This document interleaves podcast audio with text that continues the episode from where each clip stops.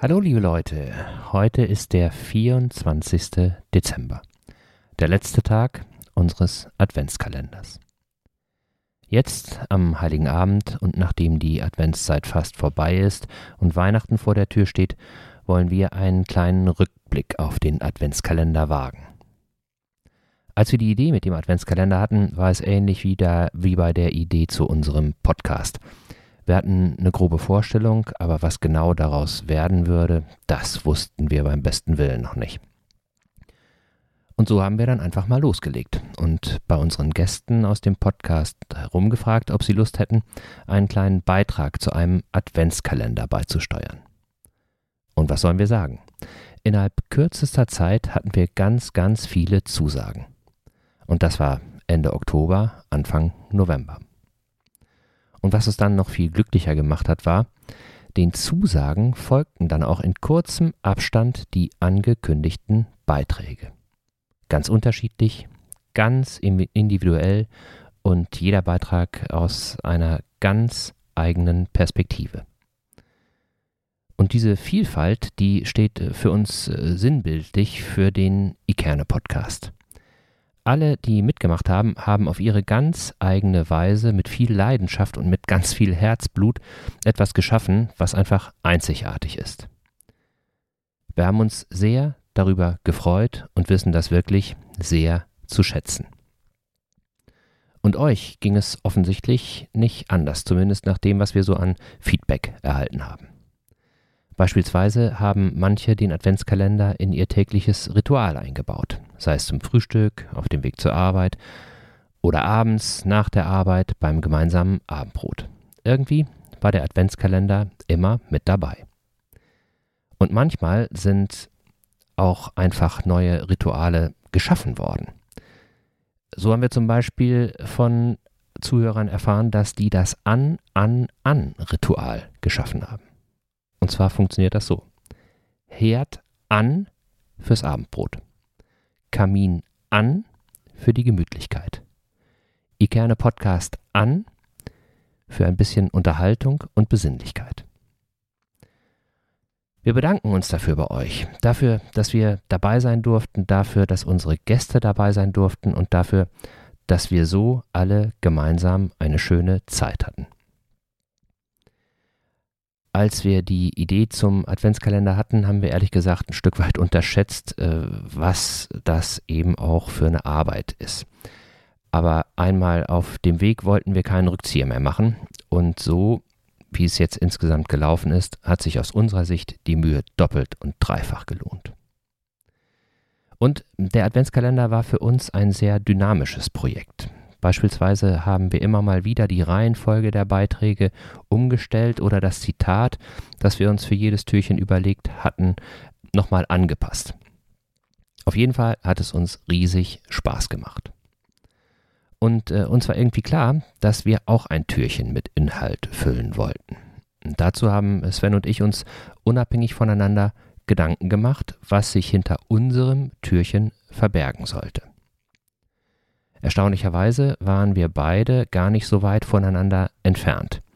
Wir haben uns dann für eine Variante entschieden und diese steckt jetzt hinter dem letzten Türchen des Ikerne Adventskalenders. Viel Spaß damit.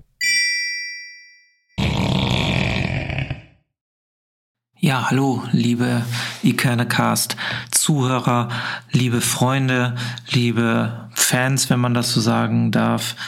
Jetzt ist äh, ja das 24. Türchen geöffnet. Heute ist der heilige Abend und ich wünsche euch allen und euren Familien ein ruhiges, besinnliches und gesegnetes Weihnachtsfest. Ich habe mir was Besonderes ausgedacht ähm, und ich möchte mit meiner kleinen Geschichte, die ich gleich vorlese, ein bisschen zum Nachdenken anregen. Wir alle befinden uns äh, in einer besonderen Zeit, die uns im Moment alles abverlangt und die für alle sicherlich schwierig und herausfordernd ist. Unsere Kinder werden isoliert, die Schule kann nicht stattfinden, Wir können Weihnachten nicht in dem Kreise feiern, wie wir es vielleicht gewohnt sind. Viele Menschen liegen in den Krankenhäusern, sind dem Tode näher als dem Leben. Wir wissen nicht, was morgen passiert und wir wissen auch nicht, wann wieder einigermaßen Normalität bei uns einkehren wird. Das alles belastet uns, die Gesellschaft und das alltägliche Leben. Das ist der Status quo und daran gibt es auch nichts schön zu reden. Auf der anderen Seite habe ich mir Gedanken darüber gemacht, und das ist der Grund, warum ich eine kleine Geschichte vorlese, wie es den Menschen eigentlich nach dem Krieg erging. Es soll kein Vergleich sein, es soll aber ein Bild zeichnen, dass das, was wir jetzt erleben, sicherlich schlimm ist, aber das, was Menschen im, während und nach dem Krieg erlebt haben, sicherlich nochmal deutlich schlimmer gewesen ist. Und dass auch die Menschen dort in diesen Zeiten zusammengehalten haben und einen Weg gefunden haben, wie man aus dieser Krise und aus dieser schweren Zeit hervorkommt. Und ich glaube, das soll oder das möchte ich mit meiner Geschichte auch bezwecken. Ich möchte zeigen, dass es möglich ist, trotz allen Widrigkeiten und Schwierigkeiten und unterschiedlichen Meinungen gemeinsam stark aus einer Krise hervorzugehen. Und diese Pandemie ist eine große Krise und die Pandemie ist eine große Herausforderung. Und nur gemeinsam können wir aus dieser Krise hervorgehen und können wieder zu dem Leben zurückkommen, was wir so sehr lieben und was wir so sehr schätzen. Und vielleicht hilft meine kleine Geschichte ja ein bisschen, dass wir wieder enger zusammenrücken, auch also im symbolischen Sinne, weil ähm, physisch ist es ja nicht erlaubt im Moment, aber dass wir vielleicht gedanklich einfach ein bisschen enger zusammenrücken und versuchen, die Dinge so zu machen, dass wir alle gemeinsam in Zukunft wieder etwas besser miteinander leben können, dass wir uns gegenseitig verstehen, dass wir uns akzeptieren, auch aufgrund, auch äh, wenn wir unterschiedlicher Meinung sind, aber dass wir uns nicht spalten lassen. Und das ist, glaube ich, ähm, ganz, ganz wichtig. Und das ist das, was ich persönlich für mich auch mitnehme in das neue Jahr, dass man sich andere Meinungen anhört, dass man sie auch akzeptiert, aber sich dadurch nicht spalten lässt. Wir müssen versuchen, aufeinander zuzugehen, zuzuhören und ja, Dinge wieder zu kitten, die vielleicht im Moment zerrissen sind.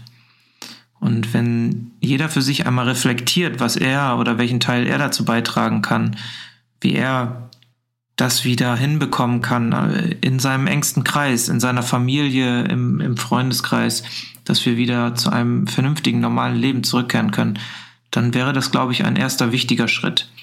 Denn nur gemeinsam schaffen wir es, wieder Freude zu haben, zu singen, zu lachen, zu tanzen, ohne Maske. Und ja, das ist mein sehnlichster Wunsch, dass wir gemeinsam ähm, ja, das ermöglichen und nicht nur in Eckernförde, sondern überall auf der ganzen Welt.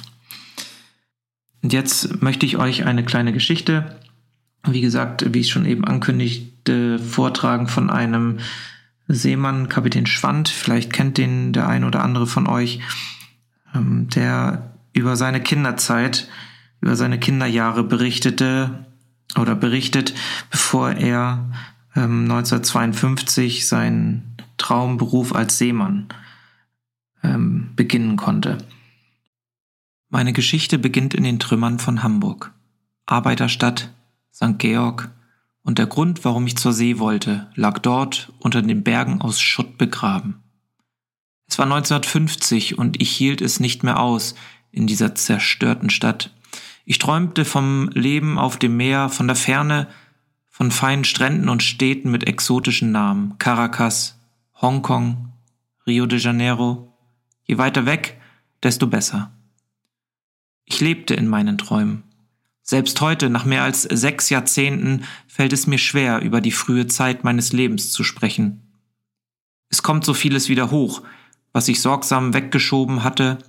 Es ist so ein Gefühl, als suche man in sich selbst nach einem bösen Geist. Ich spürte eine Ablehnung gegen mein Elternhaus, besonders gegen meinen Vater, einen überzeugten Nationalsozialisten. Ich wollte mit all dem nichts zu tun haben. Ich wollte ein anderes Leben. Ich wollte raus. Ich wollte weg. Meine ersten Erinnerungen sind in die Nächte der Bomben, an das Heulen der Sirenen und die dumpfen Schläge der Explosion 1942. Wir lagen im Luftschutzkeller in Betten aus Eisen, doppelstöckig, ohne Matratzen. Es krachte und dröhnte, die Wände wackelten und wir konnten im Schein der Kerzen sehen, dass es von der Decke rieselte. Wir Kinder trugen einen kleinen Rucksack bei uns, darin Ausweispapiere, Notproviant, etwas Wäsche. In manchen Nächten rannten wir ein halbes Dutzend Mal die Treppen in den Keller hinunter, wo es so muffig roch, feucht, wie alte Keller eben riechen.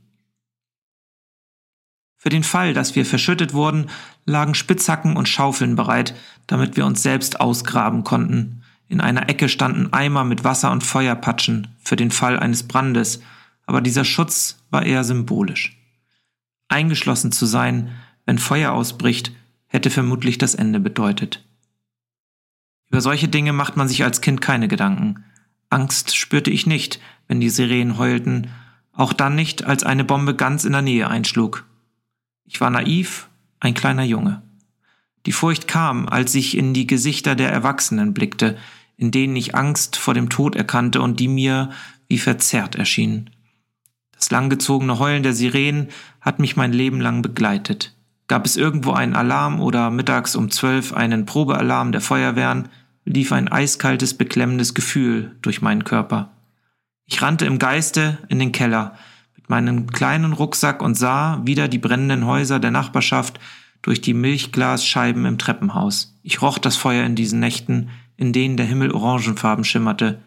Erst mit meinem fünfzigsten Lebensjahr ließ diese quälenden Gedanken nach.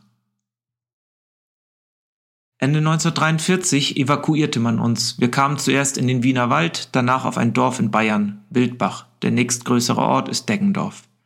Es war Winter und ich erinnere mich daran, dass wir die Schule nicht besuchen konnten, weil der Schnee hoch lag und wir die fünf Kilometer Fußmarsch nicht schafften.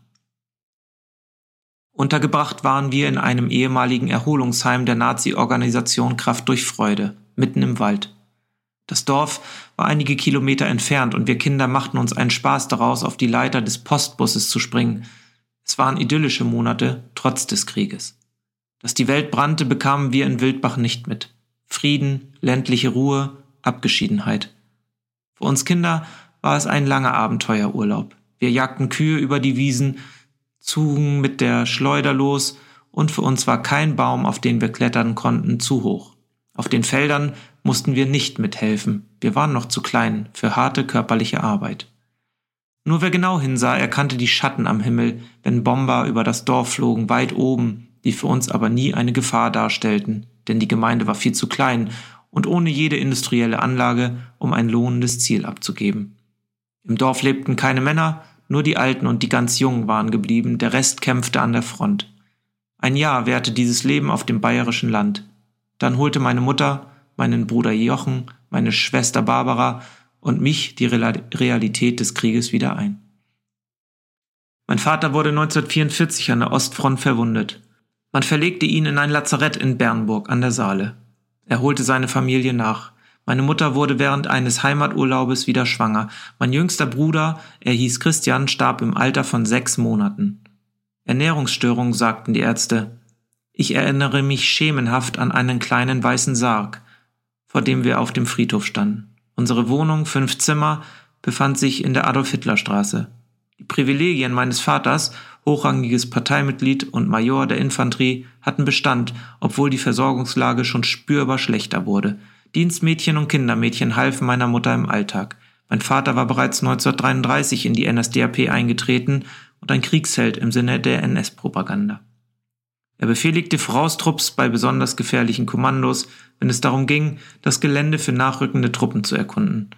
Kontakt mit dem Feind war immer zu erwarten. Er hatte an der Ostfront gedient, auf der Krim, war bei der Belagerung und dem Beschuss von Sevastopol dabei gewesen. Zuerst erlitt er einen Unterarmdurchschuss, kehrte an die Front zurück, wurde wieder verwundet. Man zeichnete ihn mit dem Eisernen Kreuz erster Klasse und der Nahkampfspange aus, mir haben diese Auszeichnungen nie etwas bedeutet. Nach dem Krieg habe ich meinen Vater oft mit seiner Gesinnung konfrontiert. Er blieb auch nach Ende des Weltbrandes bei seiner Anschauung und das machte mich wütend und ließ mich verzweifeln. Zu Dingen, die ich von meinem ersten selbstverdienten Geld kaufte, gehörte das Buch Der gelbe Stern. Ich verdiente 50 Pfennige in der Stunde und es brauchte Wochen, bis ich das Geld zusammengespart hatte. Doch es war mir wichtig. Ich zeigte das Buch meinem Vater. Die Bilder aus den Konzentrationslagern, die Berge von Leichen, die zu Skeletten, abgemagerten Überlebenden. Ich wollte Erklärung, ich wollte Antworten von ihm. Wieso hatte er mitmachen können? Wieso hatte er nichts gewusst? Und wieso blieb er trotzdem bei seiner Meinung? Wie konnte all dies sein? Das sind gestellte Bilder, erklärte er schroff. Das ist Propaganda der Alliierten. Er wollte nicht wahrhaben, dass er für die verkehrte Sache gekämpft hatte. Er leugnete die Realität, er tat so, als habe es sie nie gegeben. Mit seiner Ignoranz nahmen auch meine Enttäuschung und meine Wut zu. Unsere Auseinandersetzungen wurden immer härter, bis es schließlich fast zu körperlichen Konflikten kam. Mir wollte und will bis heute auch nicht einleuchten, dass die Zivilbevölkerung nichts wusste wenn die Nachbarn abgeholt wurden, wenn wieder eine Wohnung leer wurde, wenn Arbeitskollegen einfach verschwanden. Das ist der Vorwurf, den ich der Generation meines Vaters mache, alles wurde verdrängt, wenig aufgearbeitet. 1945 nahmen amerikanische Truppen Bernburg ein, die Straßenkämpfe dauerten lange. Wir verbrachten sie im Keller, versteckt hinter Sandsäcken, hörten die Schüsse und hofften, dass es bald vorbei sein möge. Mein Vater war in der Normandie abkommandiert worden wo er gegen die anrückenden Truppen der Alliierten kämpfen sollte. Er geriet in Gefangenschaft, der Krieg war bereits verloren, auf dem Marktplatz in der Innenstadt parkten amerikanische Panzer. Grüßt bloß nicht die Soldaten, das sind unsere Feinde, zischte meine Mutter, wenn wir an ihnen vorbeigingen. Als Gattin eines ranghohen Nazis verhaftete man sie und nahm sie mit zu Verhören in den Zwinger des Bernburger Schlosses. Sie war tagelang verschwunden und wir Kinder waren froh, dass sich unsere Tante Elsa aus Hamburg um uns kümmerte. Sie arbeitete als Buchhalterin in einer Margarinenfabrik, die einen Laster geschickt hatte, um Angehörige aufzunehmen, bevor die Amerikaner den Sektor an die verrückten Russen übergaben. Genaue Erinnerungen habe ich nicht mehr, aber in meinem Gedächtnis gibt es eine Szene, als wir Kinder mit meiner Tante am Schloss vorbeikamen und uns Mutter aus ihrer Zelle zuwinkte. Der Laster, mit dem wir nach Norden rumpelten, war komplett überladen. Ich schätzte, dass mehr als 30 Personen auf der Pritsche mitfuhren. Die Fahrt dauerte sechs Stunden.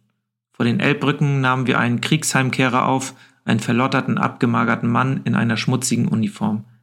Englische Posten wollten verhindern, dass zu viele Menschen nach Hamburg zurückkehrten, denn die Versorgungslage in der Großstadt war ohnehin schon extrem schwierig. Der Soldat bat den Fahrer, er flehte ihn geradezu an und wir versteckten ihn unter den Matratzen, auf denen wir hockten. Er schaffte es mit uns in die Stadt. Das Haus, in dem sich unsere Familienwohnung befand, war ausgebombt worden. Wir fanden bei meiner Großmutter in einer Altbauwohnung hinter dem Hauptbahnhof Unterschlupf in der Woltmannstraße. Meine Oma lebte dort mit zwei meiner Tanten und als meine Mutter wenig später aus der Haft entlassen wurde, hausten wir mit sieben Personen in einem Zimmer mit Kohleofen. Ich teilte mit meinem jüngeren Bruder die unbeheizbare Besenkammer. Ein Badezimmer gab es nicht. Wir wuschen uns mit kaltem Wasser über dem Ausguss in der Küche. Dabei hatten wir großes Glück gehabt. Ringsherum ragten nur Trümmer in den Himmel, Gerippe aus Stein, Schutthaufen, Berge aus Geröll, soweit das Auge reichte. In unserer Straße standen nur noch drei Häuser. Nun begann ein Überlebenskampf um Nahrung, Wasser und Wärme, der knapp drei Jahre dauern sollte. 1945. In diesem Jahr fiel der Unterricht aus, denn die englischen Truppen hatten ihre Soldaten in den Schulen einquartiert. Ich stromerte durch das zerstörte Viertel auf der Suche nach etwas zu essen oder nach Altmetall. Wir Kinder wühlten in den Trümmern und zogen Eisenträger, Kupferrohre und die Reste von Leitungen heraus, ein mühsames Unterfangen. Ich schloss mich einer Jugendbande an, mit Bolzenschneidern schnitten wir den Zaun zum Freihafen auf und durchtrennten die Planen von Lastwagen, die dort parkten. Wir stahlen alles, was wir in die Hände bekamen und verkauften die heiße Ware gleich an den Haustüren. Mit Muckefuck, dem Kaffeeersatz, machten wir besonders gute Umsätze. Ein neues Geschäftsfeld waren Waffen. In den letzten Kriegstagen hatten manche Hamburger alles Mögliche, was sie belasten konnte, in den Fläten versenkt. Uniformen von SA und SS, Abzeichen und eben Schusswaffen. Wir Kinder tauchten danach im trüben, fauligen Wasser. War eine Pistole oder ein Gewehr noch funktionstüchtig, probierten wir es an einer abgelegenen Ecke aus. Es grenzt an ein Wunder, dass sich niemand schwer verletzte. Vom Erlös unseres Gemischtwarenhandels kauften wir auf dem Schwarzmarkt am Hansaplatz Brot aus Mais. Hunger war allgegenwärtig in diesen Monaten und Jahren. Man spürte den Hunger beim Aufstehen. Während des ganzen Tages und abends, wenn wir uns hinlegten, brannte er noch immer in der Magengegend. Wer nie über Wochen dieses Gefühl erlebt hat, kann kaum nachvollziehen, wie es die Seele belastet. Hunger zermürbt einen Menschen. Hunger macht einen fertig und lässt einen verzweifeln. In den Drangtonnen der Briten, also den Behältern, in denen sie ihre Lebensmittelabfälle sammelten, um sie an Schweine zu verfüttern, stöberten wir nach allem, was wir essen konnten. Ein matschiges, angeschimmeltes Stück Weißbrot galt, galt als Delikatesse. In den Deichtorhallen, die man heute als Kulturzentrum kennt, gab es morgens einen kärglich bestückten Großmarkt, auf dem mit dem wenigen Gemüse gehandelt wurde, was in die Stadt kam. Gegen Mittag, wenn die Stände abgebaut waren und die Händler abzogen, durchsuchten wir die Abfälle, die man in einer Schute gekehrt hatte. Was man damals weg war, verdiente den Begriff Abfall. Knietief standen wir in der gammeligen Masse und pulten von matschigen braunen Kohlblättern die letzten Reste grün ab. Zu Hause schaffte es Großmutter oft, eine dünne Kohlsuppe daraus zu kochen. Fleisch? Daran war überhaupt nicht zu denken. Fleisch gab es nur, wenn meine Taubenjagd erfolgreich lief. Ich lockte die Vögel mit Brotkrümeln auf dem Fenstersims, auf dem ich eine Drahtschlinge ausgelegt hatte. Aus meinem Versteck hinter der Gardine lauerte ich und schnappte zu. Den Trick hatte ich von anderen Jungs auf der Straße gelernt. Eine Taubenplage gab es in meinen Kindheitstagen jedenfalls nicht. Wer einmal einen solchen Hunger gelitten hat, für den verändert sich das Verhältnis zum Essen. Ich esse seither alles. Mir schmeckt auch alles. Was ich heutzutage alles beobachte, wenn sich erwachsene Menschen über das Essen unterhalten, gefällt mir nicht. Essen meint heutzutage nicht bloß Essen. Es ist Ausdruck der eigenen Persönlichkeit geworden. Du bist, was du isst, auf dem Teller und als Foto in den sozialen Medien. Neulich saß ich im Restaurant neben einer Dame mittleren Alters, die nicht aussah, als ob ich sie öfters eine Currywurst mit Pommes rot-weiß essen sah. Ich wurde Zeuge einer Bestellung, für die ich als Ober auf den Teller gespuckt hätte. Laktosefrei? Wirklich? Wissen Sie, ich habe Reizdarm. Was ist mit Gluten? Also dieses Huhn können Sie das auch wirklich empfehlen? Es dauerte und dauerte, und dann bestellte sie den kleinen Salat, ohne Dressing, versteht sich. Fleisch war in den Jahren danach etwas Besonderes, eine Ausnahme, ein Festtagsessen, Heute kostet das Kilo Fleisch weniger als manche Obstsorte und als ein gutes Brot. Im Durchschnitt isst jeder Deutsche in seinem Leben 1094 Tiere. Verteilt auf vier Rinder, vier Schafe, zwölf Gänse, 37 Enten, 46 Schweine, 46 Puten und 945 Hühner. Ich werde auf meine alten Tage keine Marotten bekommen, aber ich achte stärker auf meinen Fleischkonsum. Hungerwinter.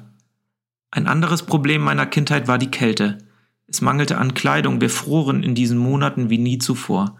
Als Hungerwinter sind die kalten Monate 1946 in die Geschichtsbücher eingegangen. Einige der strengsten Winter des 20. Jahrhunderts im Nordseeraum.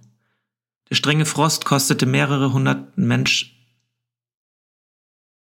der strenge Frost kostete mehrere hunderttausend Menschen in Mitteleuropa das Leben, und wie immer trifft es in solchen Zeiten die alten und kleinen Menschen besonders hart.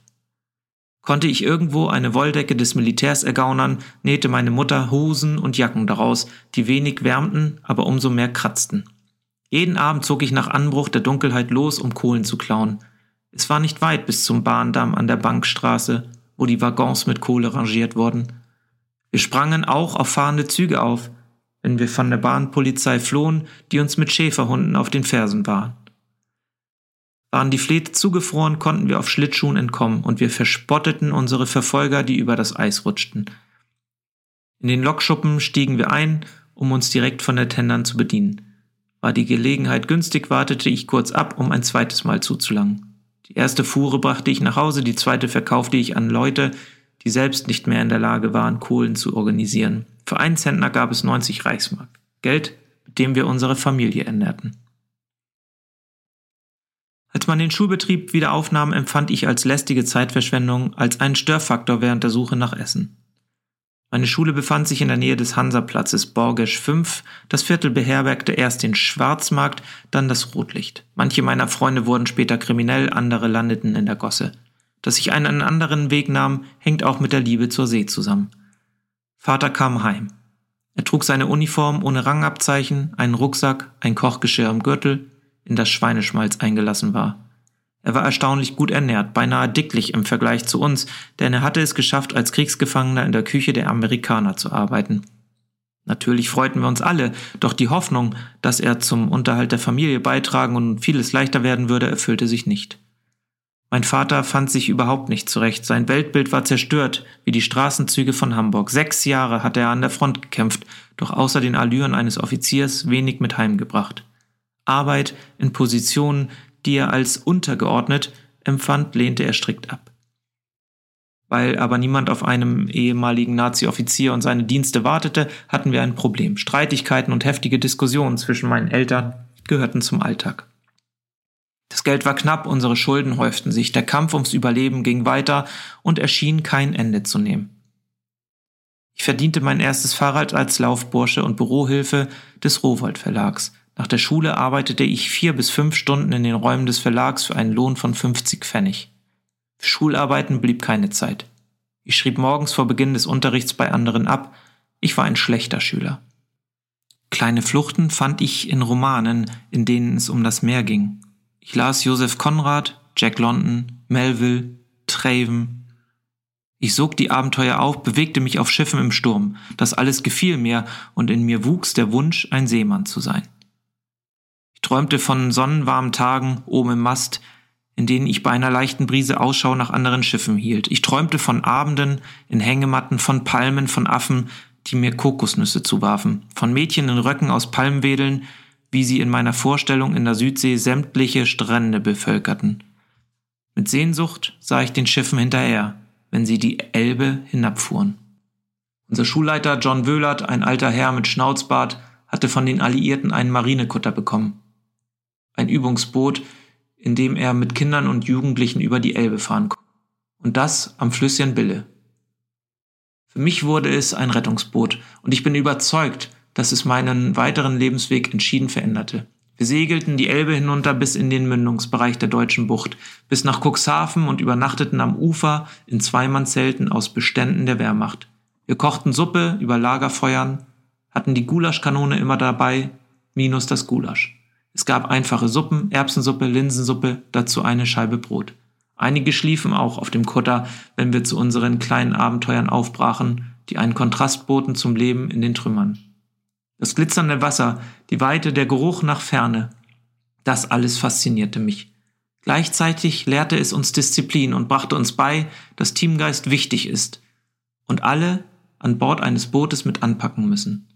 Anfangs taten wir uns schwer, beim Rudern mit den viereinhalb Meter langen Riemen einen Takt zu finden. Die Kommandos, die Wöhlert uns gab, mit dem er uns regelmäßig drillte, mussten wir lernen umzusetzen. Riemen auf, auch die Anlegemanöver missrieten anfangs und einige fielen zur allgemeinen Erheiterung in die Elbe. Ich war gerne auf dem Wasser, ich konnte es kaum erwarten, zum nächsten Turn aufzubrechen, mein Entschluss stand fest, ich wollte Seemann werden. Zu jener Zeit galt man in der Seefahrt bereits mit 16 Jahren als volljährig und sofern die Einwilligung der Eltern vorlag, konnte man anheuern. Meine Eltern waren skeptisch, besonders meine Mutter. Sie, die Tochter aus gutem Haus, ich ein Seemann.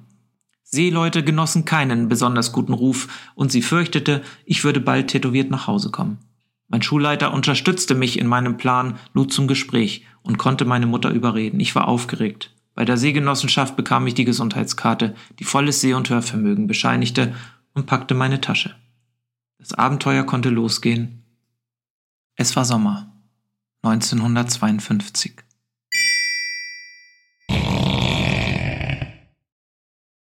Wir wünschen euch allen ein fröhliches, besinnliches und friedvolles Weihnachtsfest.